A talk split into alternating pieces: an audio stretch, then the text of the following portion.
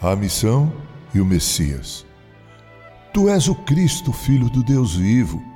Foi o que respondeu Pedro à pergunta que Jesus fizera a seus discípulos: Mas vós, quem dizeis que eu sou?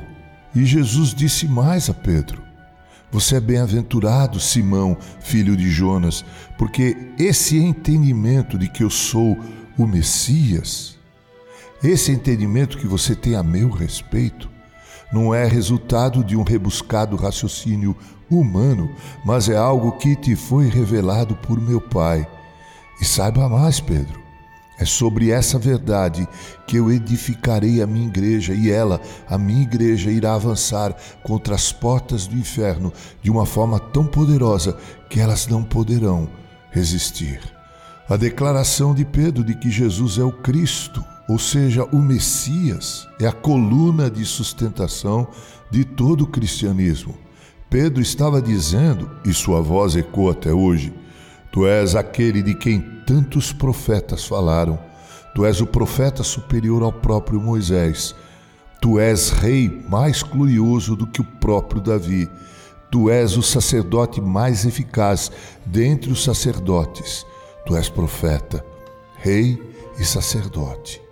Mas veja, havia algo que Pedro precisava saber além disso, e isso tinha a ver com a missão do Messias.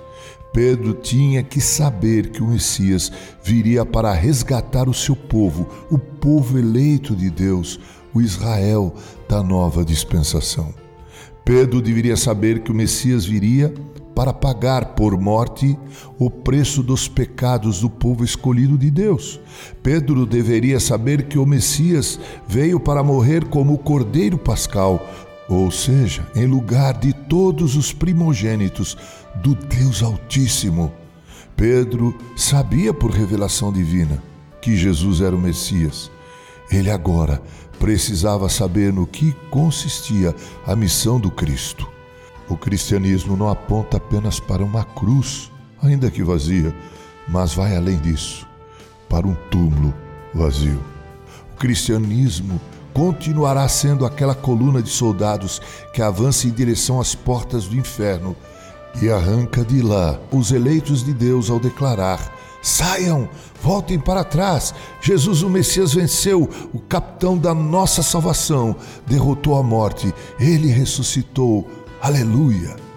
Cristianismo não é apenas a declaração de que Jesus é o Cristo, o Messias, o Filho do Deus vivo, mas também a proclamação de que esse Cristo, o Messias, venceu a morte, ressuscitou e está vivo pelos séculos dos séculos.